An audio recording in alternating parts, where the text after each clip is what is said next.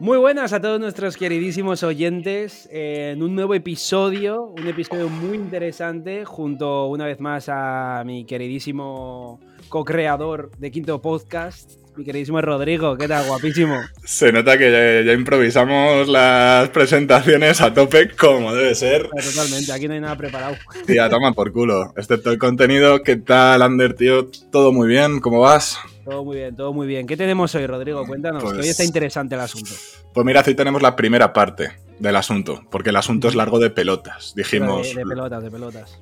Dijimos, vamos a hacerlo del tirón. Y no. Nos, lo vinimos arriba, para empezar, porque la cosa empieza por 50. Y ya cuando la cosa empieza por 50, dices, pues corto tampoco va a ser. No, así que vamos a hacer 25-25 y va a ser de los 50 inventos más importantes de la humanidad. Parte 1, es decir, los primeros 25 que aparecen en... Hemos cotejado 20, 30 listas y hemos dicho, pues esta parece la más completa, aunque necesitamos bonus. Así que... hemos metido algún bonus que, igual, fíjate que bonus tan modernos que cuando estaba redactado esto, que igual era hace dos años o uno, no tanto, no, no se consideraban tan siquiera inventos tan importantes como lo pueden ser ahora mismo y que hemos decidido meterlos. Sí, porque al final ha avanzado muchísimo todo y, yo creo que de cada invento lo que me gustaría es que nos pusierais vosotros vuestro top 5 personal de estos 25 y luego ya en el segundo vídeo, cuando salga, que nos pusieseis otro top, pero ya os lo diremos en, ese momento. Yo te digo que ya tengo decidido cuál es el número uno de todos los primeros 25 que vamos a traer. O sea, lo tengo decidísimo. Internet. No, no, no. Casi. yo, yo, yo, también, yo también, yo también lo tengo. Yo también lo tengo. Sí. Pero bueno, ya se, ya se desvelará, ¿no? Claro. Vamos a, sobre todo, tener en cuenta que, bueno, son los inventos más importantes, pues porque, bueno, normalmente los inventos, eh, cada vez cada vez menos, pero por norma general los inventos son creados a raíz de una necesidad, de una necesidad real que se genera, pues vamos a ver, por ejemplo, muchos eh, a la hora de facilitar el trabajo de la gente, otros para saciar necesidades de bienestar de la gente ahora mismo, a día de hoy, los inventos realmente es como si la mayoría de necesidades realmente ya están saciadas y ahora, pues bueno, entra en papel el marketing, el mercado y todo con el fin de intentar crear nuevas necesidades, ¿no? Eh, mejorar internet, eh, yo qué sé, cosas más que son como pijeríos, digamos. Más, ahora ya es más eh, acomodar la vida, mientras que los inventos que vamos a tocar aquí son pues muchos de siglos atrás, siglos, milenios atrás incluso, como hemos visto, como he visto por ahí alguno, en los que, bueno, pues realmente lo que hacían sí que era de verdad facilitar la vida. Y sobre todo avanzar, sobre todo avanzar, ya no facilitarla, porque muchísimas veces cosas mm, que nosotros ahora vemos completamente normales, en aquel momento cuando se inventó, se descubrió o se patentó, fue un avance espectacular y permitió pues que la civilización tuviese otro desarrollo. Sobre todo una cosa que os quede claro, no están en orden cronológico. Vamos a la limón, vamos a la limón completamente. Podemos saltar de la rueda al internet así porque sí y luego volverte al, yo qué sé, ¿sabes? A la escritura, mismamente. A la escritura. Así que nada. ¿Qué dices? Primero. Vamos a por ello. El primero sería la cosechadora, que la cosechadora, pues como sabéis, es una máquina, ¿verdad? Es algo así parecido a un tractor, que lo que permite es cosechar más rápido, es decir, recoger la siembra, el proceso de siembra, etcétera, etcétera, con su regadío, sus cosas, pues recoger los frutos. Y eso, pues la verdad es que... ¿Tú cómo lo ves, la cosechadora? Hombre, pues como bien pone aquí en este mismo texto, permitió a los trabajadores de campo que tuvieran las manos desocupadas, precisamente para hacer otra clase de tareas. Y eso al final es un puntazo y es un poco lo que hablábamos, ¿no? Esa capacidad de un trabajo que hasta ese momento se hizo manual, poder hacerlo de una manera mecanizada y permitiéndote hacer más cosas, ¿sabes? O sea, obviamente eso reduce mano de obra, eh, te permite tener más tiempo para otras cosas, o sea, sin duda. No sé a quién se le ocurriría, seguramente fuera un Juan Antonio eh, de hace... Pérez Ordóñez, claro que sí. Algo así. Y la verdad que es un grande ese hombre o esa mujer o quien lo hubiera creado. Además, eh, tiene un impacto muy interesante, no solamente, como ha dicho Ander, en, cuanto al trabajo, sino también en cuanto a la alimentación de la población, ¿no? Porque si antes tú podías tener acceso a X cosechas, ¿verdad? Y se tardaba un montón en recogerla, etcétera, etcétera. Ahora sí que se podía, vamos, gracias a este invento y evidentemente otros que quizá mencionemos, hay también un, avance en cuanto a tener mayor producción. Al tener más producción no solamente entra en juego la competitividad del mercado, sino también que se puede alimentar de una forma mucho más barata y también de una forma muchísimo más, con muchísimo más alcance a la población. Por tanto, mejoraría también la dieta, daría pie a que se pudiese alimentar a los hijos mm, de una manera distinta, que se pudiesen tener más. más rápida al final más, más, recurso también, al final, o sea, quiere decir, eh, en vez de requerir, yo qué sé, me invento 10 días a 10 trabajadores, pues tienes a 3 trabajadores y te lo hacen un día. O sea, Eso es y tiene pues mejor economía para todo el mundo, mejor comida, más tiempo, más todo. Sí, como, como quien diría, ¿no? Lo de estamos perdiendo tiempo y dinero. Pues eso, que se, ahorra tiempo y dinero. Y a tope. Vamos a por el siguiente. Dale tú, Ander. La siguiente también va bastante un poco de la mano de esta, mm. diría yo, de, de, la cosechadora y demás. Y es un poco pues la línea de ensamblaje, ¿no? O sea, es decir, pues un poco como todos los productos, pues se podían ir ensamblando y demás. Esto llegó en la época de la revolución industrial, posiblemente una de las épocas más importantes de toda la, de toda la historia, donde lo que acabamos de comentar precisamente se fue al boom, o sea, al más top de, de básicamente de, de, todo industria, mucho más trabajo, mucho más mecanizado todo, primeros pasitos, digamos, de la modernización. Y al final, pues bueno, el tema de los ensamblajes no solo hizo disminuir los costes de la producción, como hemos comentado antes, sino que también fue un aumento para la calidad de vida y que ayudó a generar muchísimos productos, pues mejor calidad, más fiables y todo. O sea, al final, claro, si lo ensamblas como Dios manda, te van a durar más, es más probable que no se contaminen tanto. Eh.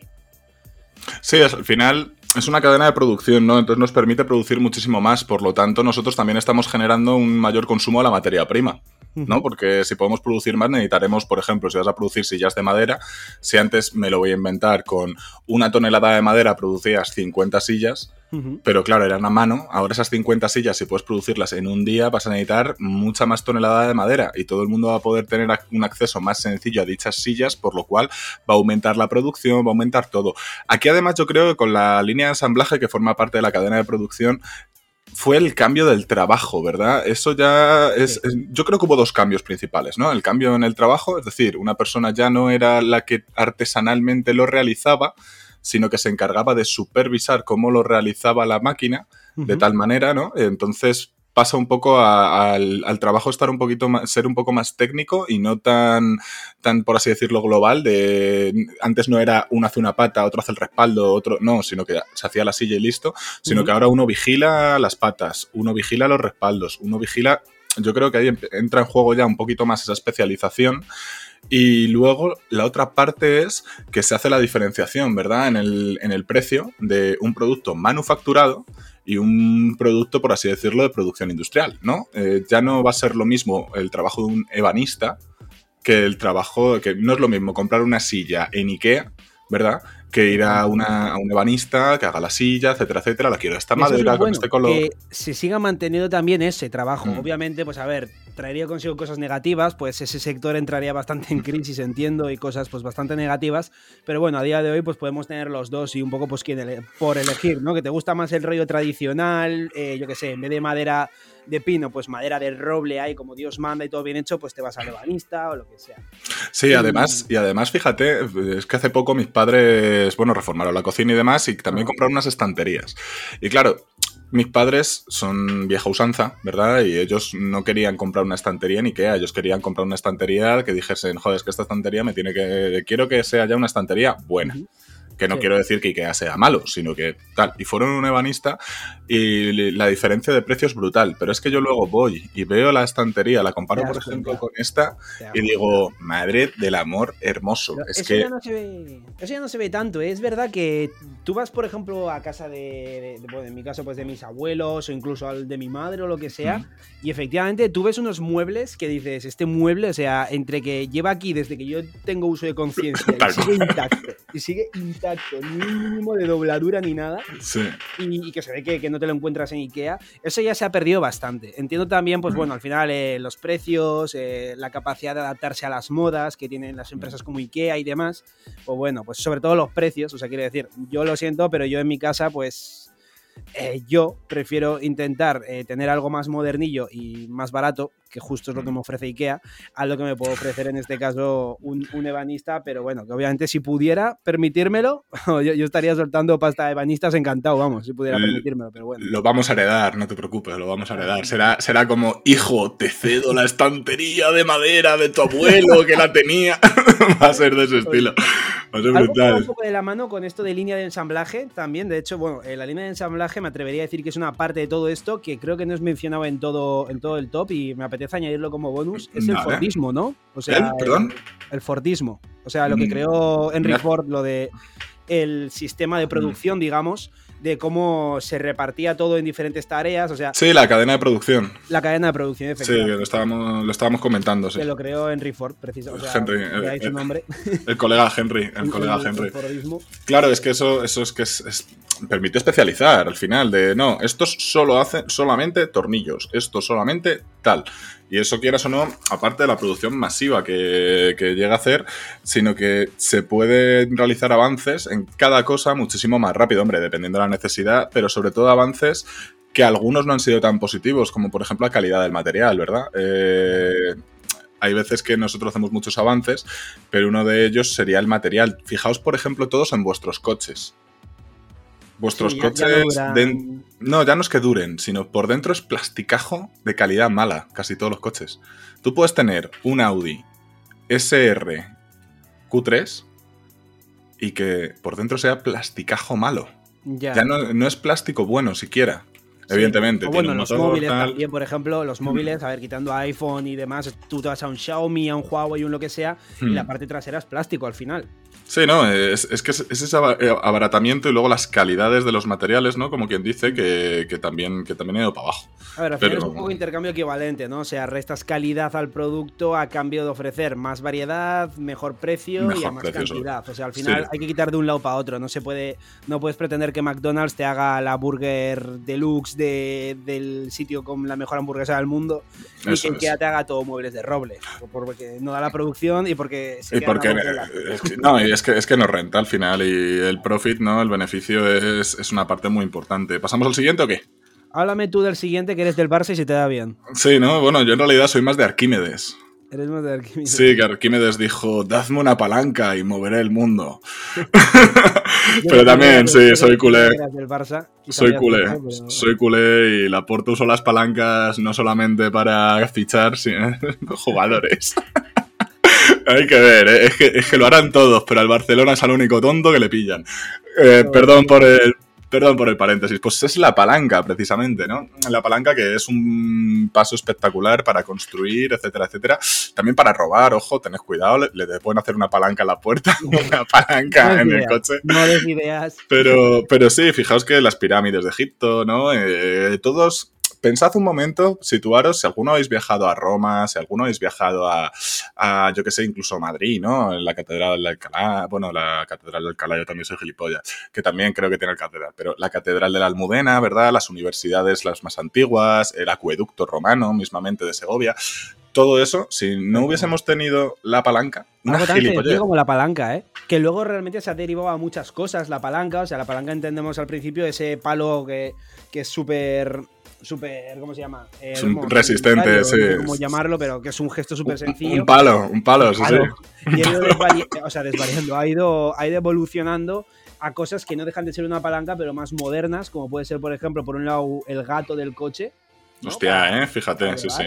O Sí, sí. las poleas, que yo considero que poleas. las poleas son un tremendo inventazo increíble, que lo vi en Doctor Stone, por cierto, bueno, ¿no? recomendó para todos los oyentes, en el que me hizo descubrir una cosa todo loca, y es que realmente es, bueno, pues mediante un movimiento súper sencillo y un mecanismo súper sencillo como es, pues una palanca, una polea, un lo que sea, te, te multiplica la fuerza. Claro. O sea, tú, claro, tú, tú, tú tienes un peso de, yo qué sé, 30 kilos y con la mano igual no puedes levantarlo, pero coges una palanca y puedes levantarlo. Claro, porque tú ejerces la fuerza en el objeto y el objeto lo que hace es ejercer la fuerza en el otro. No es una fuerza directa, es indirecta. una fuerza, sí, no, no sé cómo se llama, pero sí. Claro. De hecho, cuanta, por ejemplo, con las poleas, cuantas más poleas pongas, menor esfuerzo supone. Sí. no, son lo- no son los mismos 30 kilos con una polea que con 5 poleas. Igual No, con una eh. polea estás levantando 20 kilos y con 5 estás levantando 3.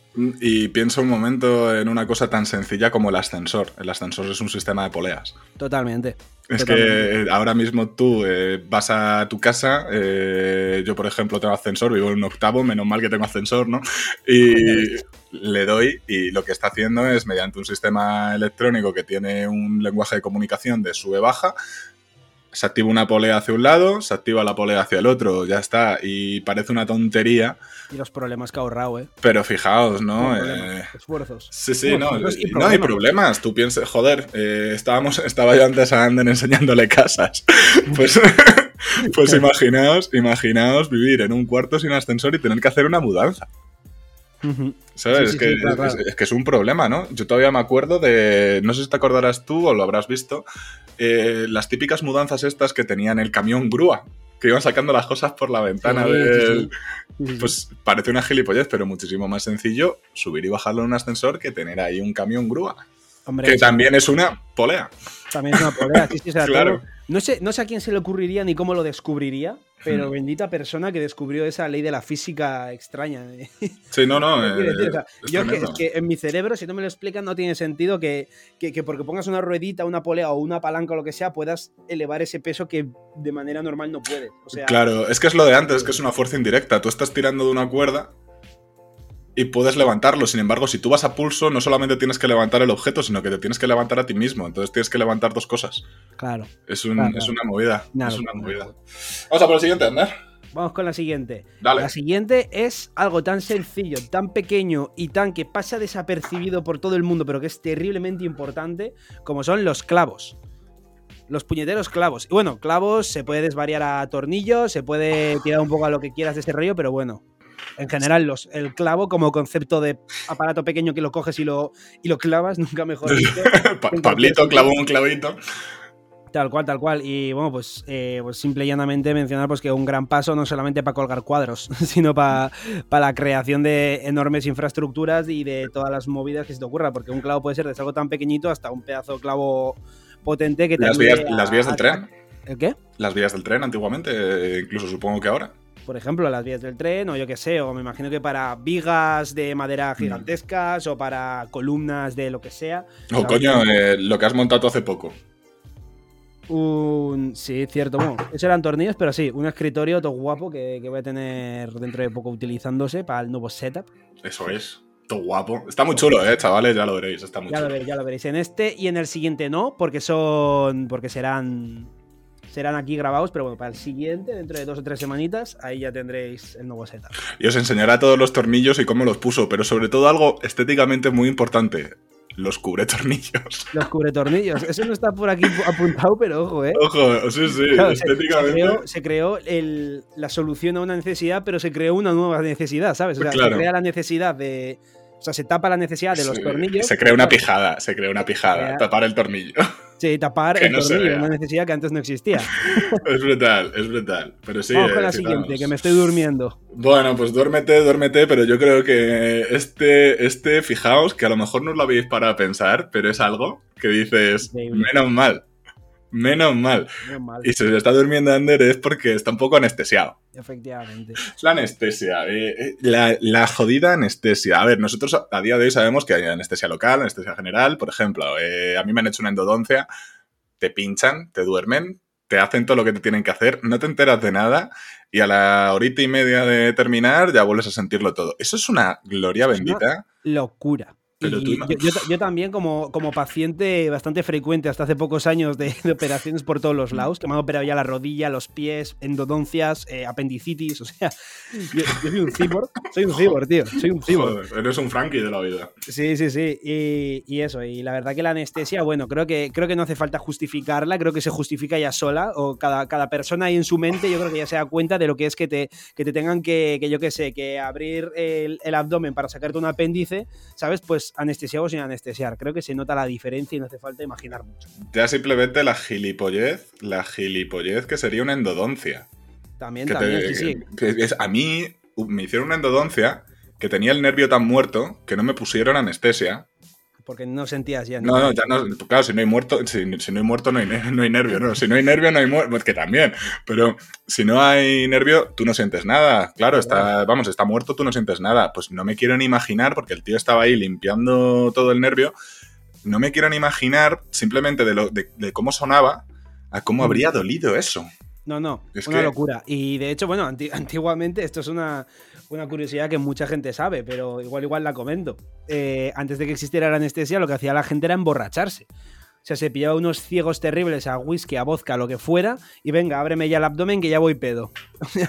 una, cosa que en realidad, a ver, pues por un lado, vale, sentirás menos dolor, pero por otro lado, o sea, es una puta locura, es un suicidio prácticamente, porque quiere decir, o sea, tú aumenta la temperatura del cuerpo y la sangre se diluye más, ¿no? La sangre se diluye, sangras más, eh, Bueno, pues eso. Gracias, gracias a la anestesia, creedme que seguramente, ponedlo en comentarios, cuántos de vosotros os han operado de algo y qué dolor habría sido que hubiera sido sin anestesia. Eso, vamos. Es que tal cual. Además, yo, he pasado por las dos tipos de anestesias, la local y la general. La local, por ejemplo, para la rodilla, que me salía mucho la rodilla y tal, pues mm. bueno, me operaron de cintura para abajo. Por cierto, horrible experiencia esa anestesia, porque es que te, te, pongan, te pongan sentado pero con la espalda recta, te metan un, agujote que si no medía esos 20 centímetros no medía nada y te la van clavando entre vértebra y vértebra en la almohadilla. La, ah, la, epidural.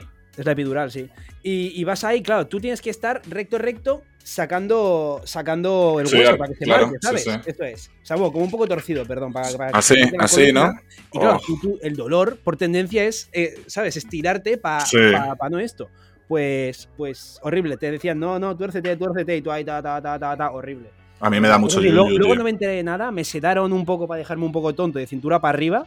Entonces es como que era medio consciente, pero muy atontado, estaba drogadísimo.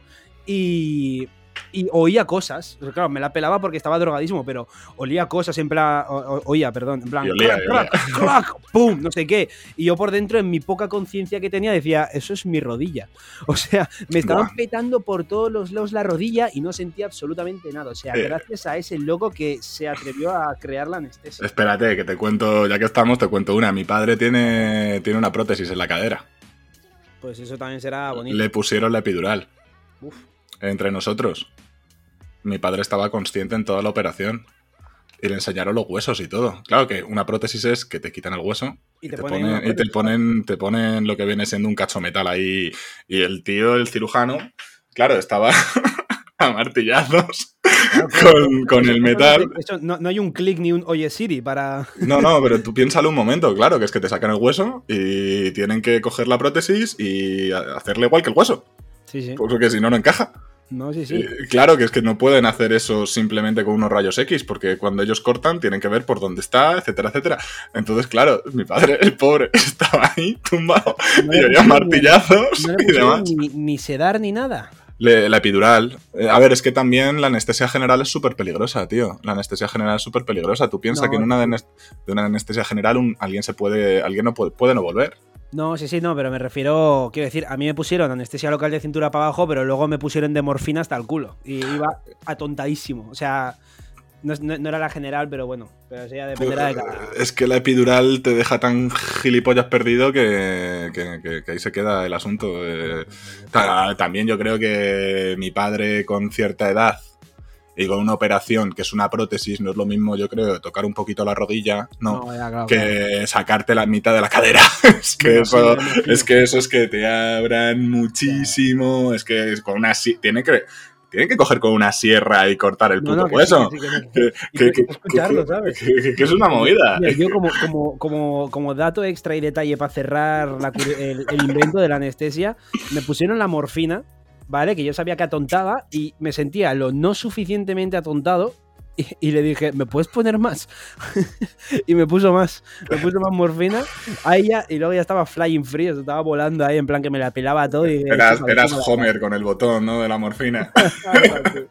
¿Vamos a por la siguiente o qué? Vamos a por la siguiente. La siguiente es, pues, realmente uno de los inventos más revolucionarios del mundo del entretenimiento. Eh, muy útil a día de hoy. Y, bueno, a día de hoy no tanto, quiere decir, pero bueno, pero sí que tuvo su boom. Y es la caja tonta, que se le llama, la televisión. Un invento, pues bueno, que al final eh, al principio fue una auténtica locura, o sea, que la gente pudiera, no sé, es que es un nuevo concepto, para nosotros es obvio, pero quiero decir, poder en una caja ver a alguien. ¿sabes? O sea, ver, ver a alguien eh, moviéndose, hablando, o sea, lo que es la radio, pero con imagen, ¿sabes? O sea, eso tenía que ser una petada de mente para hmm. la gente que ha ido evolucionando hasta el punto de, bueno, pues que ahora poco a poco va a peor. o sea, quiero decir, se está. Lo que es el invento como tal se está mejorando. La televisión, que si plana, que si los colores nítidos, no sé qué, el 3D, no sé cuál. sí, las emisiones también, ¿no? Porque las emisiones en directo, por ejemplo, antes yo creo que una emisión en directo tenía que ser una movida, ¿verdad? Porque tú piensas que para una emisión en directo tú tienes que poder retransmitir la imagen directamente al estudio y que del estudio pues se conecte con, con ello. Entonces, por cable, no cable, etcétera, etcétera tiene que ser algo bastante complejo. No, no, una locura. No sé a quién se le podría ocurrir, la verdad, pero. O sea, quiero decir, a alguien que se le ocurra eso, en realidad. Hombre, primero fue el cine, ¿no? Primero fue el cine, de poder reproducir imágenes, ¿no? Que eso es a partir de la fotografía. En realidad, Así como dato curioso, las vanguardias artísticas se inician y yo creo que el momento más importante en cuanto al arte y la, la, gran diferenciación del arte moderno con el arte clásico es con la fotografía. ¿Para qué vas a pintar un cuadro si yo hago un cuadro realista, ¿no? Si yo hago una foto. Entonces ahí es cuando empieza, empieza todo y luego una sucesión de fotogramas, película. Y luego ya cuando consiguen captar la imagen entera, Mira, Dante Caro, que es un TikToker de Instagram bastante famoso, eh, era de mi grupo de amigos. Y, y, bueno, pues me acuerdo que la primera vez que yo vi una cámara de vídeo, en primero de la ESO, te estoy hablando de 2002, ¿vale? Hace, hace ya. Hace ya 2002-2003, ¿eh? Una puta locura. Me acuerdo que fue la suya que grabó la pelea de Suda contra Sommer, como se iban a pelear y Suda le hizo tu, tu, tu, tu, pa, y se ve, era fotogramas, ¿vale? Y se ve como, como le da el puñetazo, le da aquí y se ve como va saliendo la sangre poco a poco. Eh, yo es un recuerdo que tengo súper nítido de, de primero de la ESO y mira que ha llovido pero fue de él, que siempre le había molado todo ese tema y el tema música, justo eh, esa pelea es que yo creo que fue eh, un boom espectacular, pero espectacular. ¿Por qué? Porque estaba grabado, tío. Porque estaba grabado. Algo tan y, sencillo y eran fotogramas. Algo tan, fácil y sencillo como ahora. Eso lo he pensado yo muchas veces. O sea, tú imagínate que por lo que sea, puedes viajar 60 años atrás y viajas con tu iPhone 14 Pro. Pues estás jodido porque te va a durar lo que te dure. la, batería te durará, pues. pero, pero quiere decir, o sea, poder ir un día al, al pasado con la batería bien cargada y decir, mira lo que espera dentro de 60 años, ¿sabes? Enseñarle eso, las fotos en modo retrato, que hay, claro, eh, fotos había, pero en blanco y negro y con 0,7 píxeles. O sea, no, no, y que, y, que, y que, no había una cámara portátil que se llevara hace 60 años, había cámaras de fotos, sí, pero no eran precisamente baratas, no todo el mundo tenía acceso a ello y sobre todo que tenías que revelar las fotos. Pero tú no podías verlas. Pero es que tú ahora haces una foto con el modo retrato, no sé qué, y si la haces como en iluminación, la foto, en la foto se ve mejor que lo que lo estás viendo tú en la realidad. Que es como, ¿cómo puede una máquina superar lo que estás viendo y mostrarte Ahí discrepo. Ahí discrepo, ahí discrepo, ahí discrepo. Los ojos es una visión 8K, 12K, 24K espectacular. Pero... pero tu ojo no lo pilla en plan el desenfoque del fondo, eh, la luz, iluminación perfecta, no sé qué. Claro, pero es artístico ya. La inteligencia de la cámara te permite regular la luz, tu ojo no. O sea, sí, pero quiero decir, tú si estás a contraluz, tu ojo no lo va a regular hasta tal punto en el que veas a la persona. Vas a ver un contraluz oscuro. la lente es distinta. Puede con inteligencia artificial iluminarte el, el cuerpo. pero, pero eso es por la lente, yo creo. No es tanto por. Madalita, que seguro que nos estás viendo. Explícanos, eso es por la lente, ¿no? Yo creo que, es más la lente que, dependiendo de cómo lo enfoques, etcétera, etcétera. Eh, aparte, ¿tú has estado alguna vez revelando fotos? Rollo antiguo. Eh, rollo antiguo, no, de esto que te metías en una sala con infrarrojo rojo. Sí, que no, sé, yo sí, tío. Y era, yo me acuerdo con 7, 8 años, mi hermana en el cole hizo fotografía, que la hacía que en paz descanse el padre de un amigo mío. Eh, y me acuerdo de entrar y ver cómo utilizaban el líquido, todo, no tengo ni puta idea de cómo se llama, pero era algo, tío, que, un laboratorio de anfetaminas, ¿sabes? tendría que estar guapo a la par que, turbio, ¿no? Porque eso sería también lo más cercano a algo de droga que te puedes encontrar. Sí, rollo, rollo la morgue, incluso, ¿no? Ahí estamos aquí sacando de los cadáveres, un poquito, era un poquito turbio, pero era muy interesante porque, claro, si le daba cualquier otro tipo de luz, la foto se iba a la mierda. Tal cual. Y luego la calidad del revelado, etcétera, etcétera. Y de ahí, pues, mm, los álbumes de fotos antiguos, joder, es que es muy interesante, pero bueno. Sí, sí, sí. Dale, dale al siguiente. Le doy siguiente, va. El siguiente, el siguiente hay una cosa que, que, vamos, todo el mundo. Yo creo que podemos meter aquí dos en uno, ¿no? Que sería el calorcito y el fresquito, ¿no? Efectivamente. Eh, el aire. que vas a mencionar es mi invento favorito Sí. de todo este. El aire acondicionado, joder, el aire acondicionado. Bendito aire acondicionado. Claro, que la calefacción ya estaba, por así decirlo, de antes, ¿no? Porque al final la calefacción en- al principio eran calderas, agua caliente, etcétera, y la calefacción central, los que lo tengáis. Pero el aire acondicionado, es que eso, ojo, sobre todo yo creo que en sitios, en sitios rollo, tú imagínate Córdoba, Sevilla, eh, Madrid muchas veces, eh, en verano, que estamos a 42 grados, que llevamos estando así de toda la puta vida. Sí. Pues imagínate, yo que sé, hace 100 años, 42 grados en Madrid, este, y que encima que no corre el aire, macho. Mortal, mortal. Hombre, y parece Es que no, pero la de vidas que habrá salvado, ¿eh? Que todos Mm. los veranos hay ancianetes que mueren Sí. por golpes de calor. Sí, sí, Pues- joder, pobrecitos. Pues esto, flipas, esto es una solución. Y bueno, no solamente para salvar la vida, sino también por el puto bienestar. O sea, que, tú entrar a un sitio, después de todo el calor que hace y todo, y, y- y estar fresquito, un clima seco. Porque yo, por lo menos, siendo del País Vasco, cuando hace calor es horrible. O sea, te Sí. hacen 32 grados y parece que estás a 45 grados eh, metido en una piscina de aire. Sí, O sea, y- sí, sí. Pegajoso y de ahí te metes a un sitio porque claro, el aire acondicionado, lo bueno y lo increíble de este no es solamente que te eche aire frío o aire caliente, sino que te intercambia el aire, o sea, te, te quita, eh, no solamente te echa aire frío, te quita el aire caliente y te quita la humedad del lugar y te echa aire frío seco. O sea, te intercambia, te hace ahí un intercambio, claro, para eso está el extractor. Sí, sí, sí, o sea, y, Lógicamente. y es, y es una maravilla entrar a un sitio así tan seco, tan todo. uf, es que es el mejor invento del universo, el Sí, puñetero sí. aire acondicionado. Sobre todo para foquitas como yo, que somos anticalor a muerte, team frío, a más no poder. Somos dos en ese equipo, somos dos. Sí. Yo lo odio, aunque no lo uso tanto, todo hay que decirlo. Porque quieras o no, mm, yo, a ver, yo, la garganta sufre. Yo soy una persona que aparte su instrumento de trabajo, bueno, yo tengo tres instrumentos de trabajo, la cabeza en primer lugar, la voz en segundo y, en tercero las manos, ¿no? Eh, siendo profesor, pues utilizo la voz a todas horas y cambio de tonos, etcétera, etcétera. Yo bebo mucha agua por ello. Y el problema del aire acondicionado, yo he estado en sitios donde había aire acondicionado en las aulas.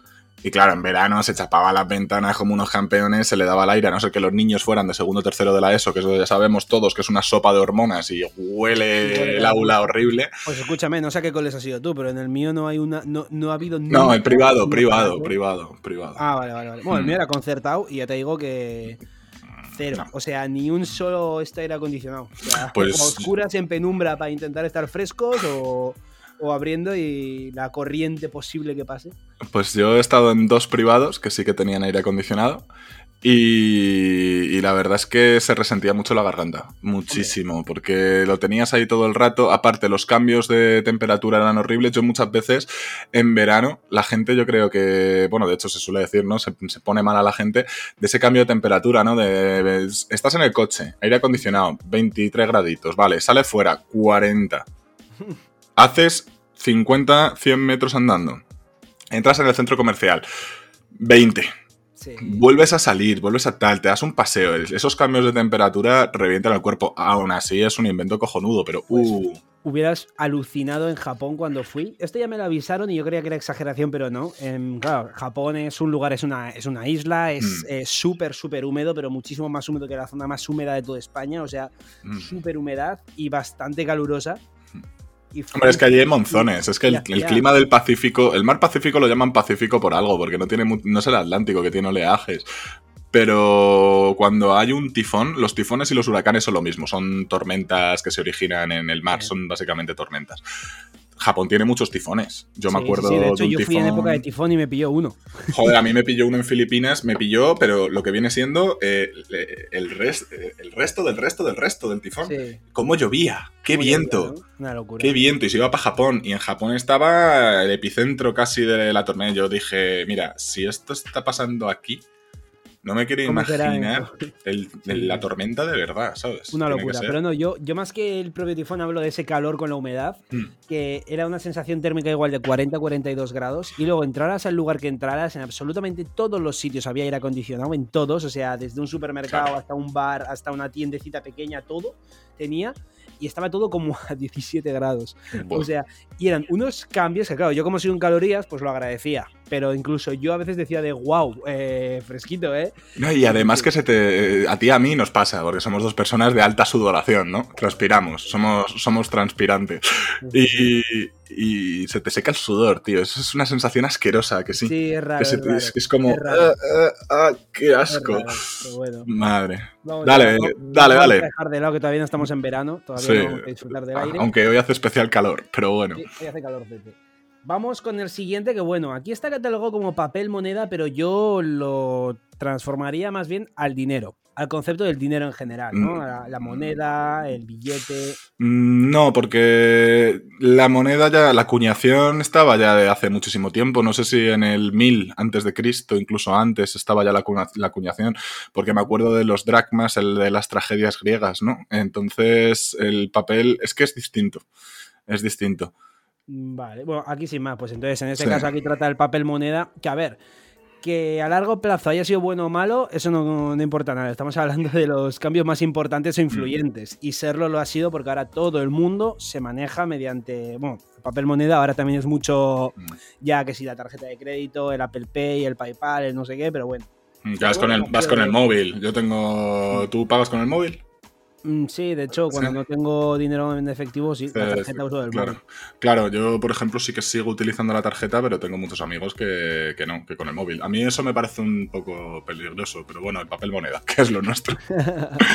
pues, pues eso, realmente, eh, pues ha sido un antes y un después a la hora del trueque de, y mm. del concepto de pago, simple y llanamente. Sí, eh, yo creo que va más allá de lo que dices del concepto de pago, porque eso ya estaba con las monedas. Eh, yo creo que la acuñación de monedas estaba basada en los metales de los que se hacían.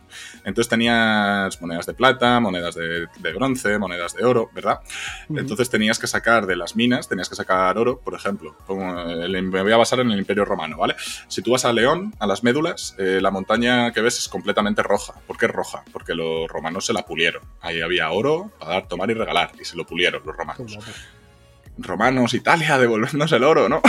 pero, pero fíjate, fíjate qué curioso, el imperio romano se empieza a ir a la mierda porque hay una crisis económica. Y la crisis económica es precisamente porque se utilizaba menos de un material que del otro para hacer la moneda. Y, los comerciantes lo que tenían eran pesos. Evidentemente los comerciantes también harían juegos con los pesos, ¿no? Harían como todo el mundo.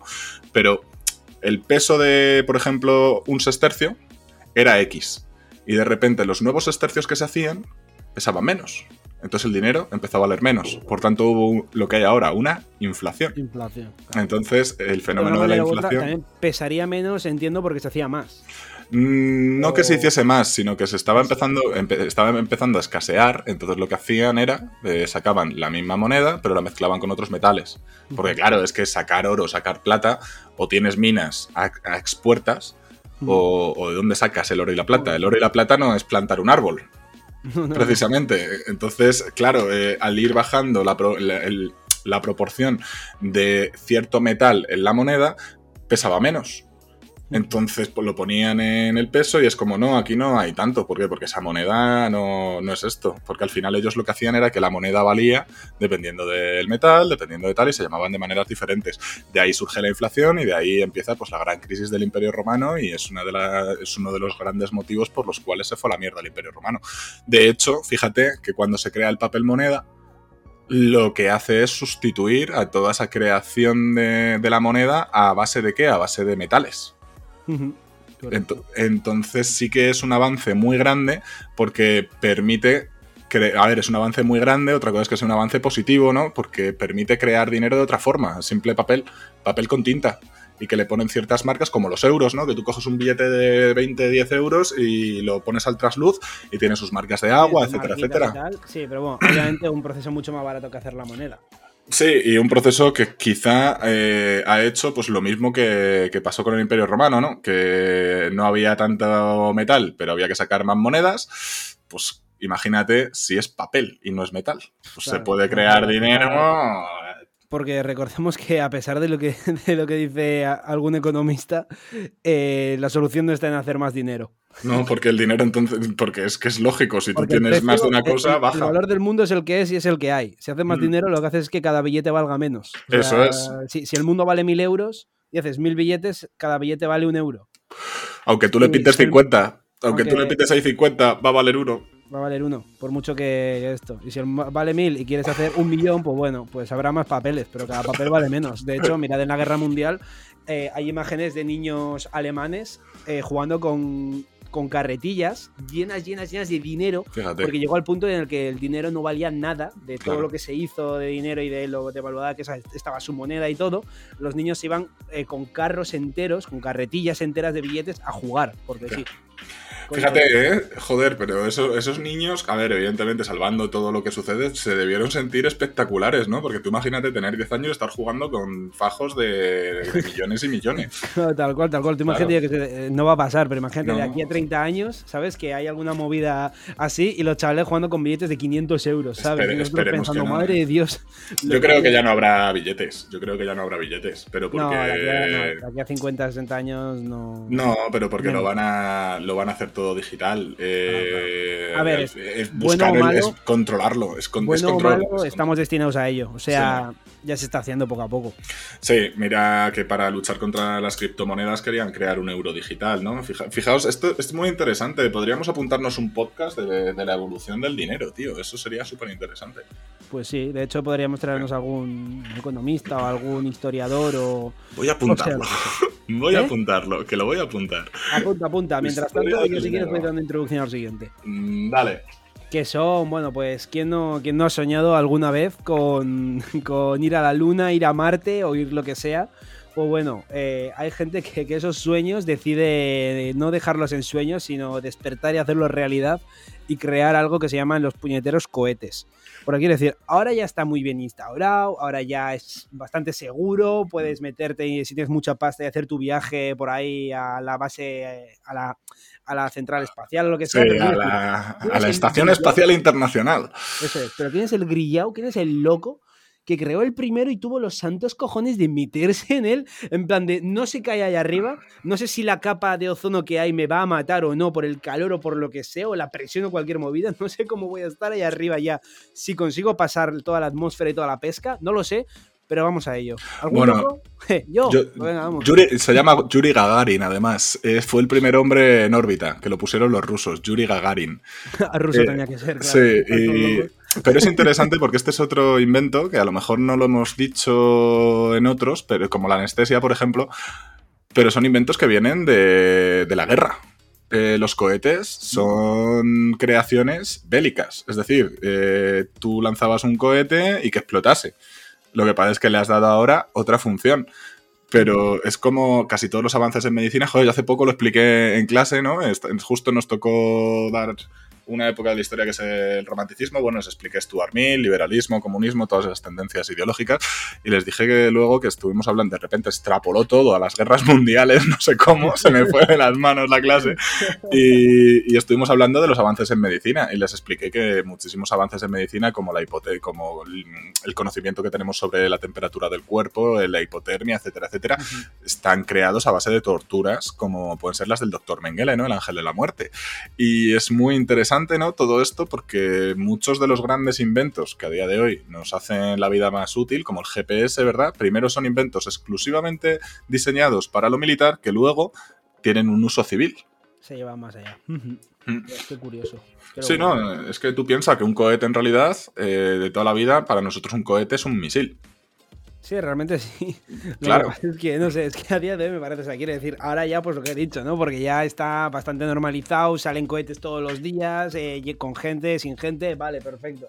Pero es que al principio, o si la gente tiene pánico a subirse a un avión, o sea, que, se supone que es el vehículo más seguro, es que métete en un cohete que está echando fuego debajo de tu culo, ¿sabes? Y que vas a atravesar 40.000 capas diferentes, eh, rangos de presión, eh, vas a estar en la intemperie perdido por ahí, sin oxígeno afuera del cohete. no, no, es que has visto Interestelar, ¿no? Eh, creo que no. pues tienes que verla. Tienes que verla. Creo que no la he visto.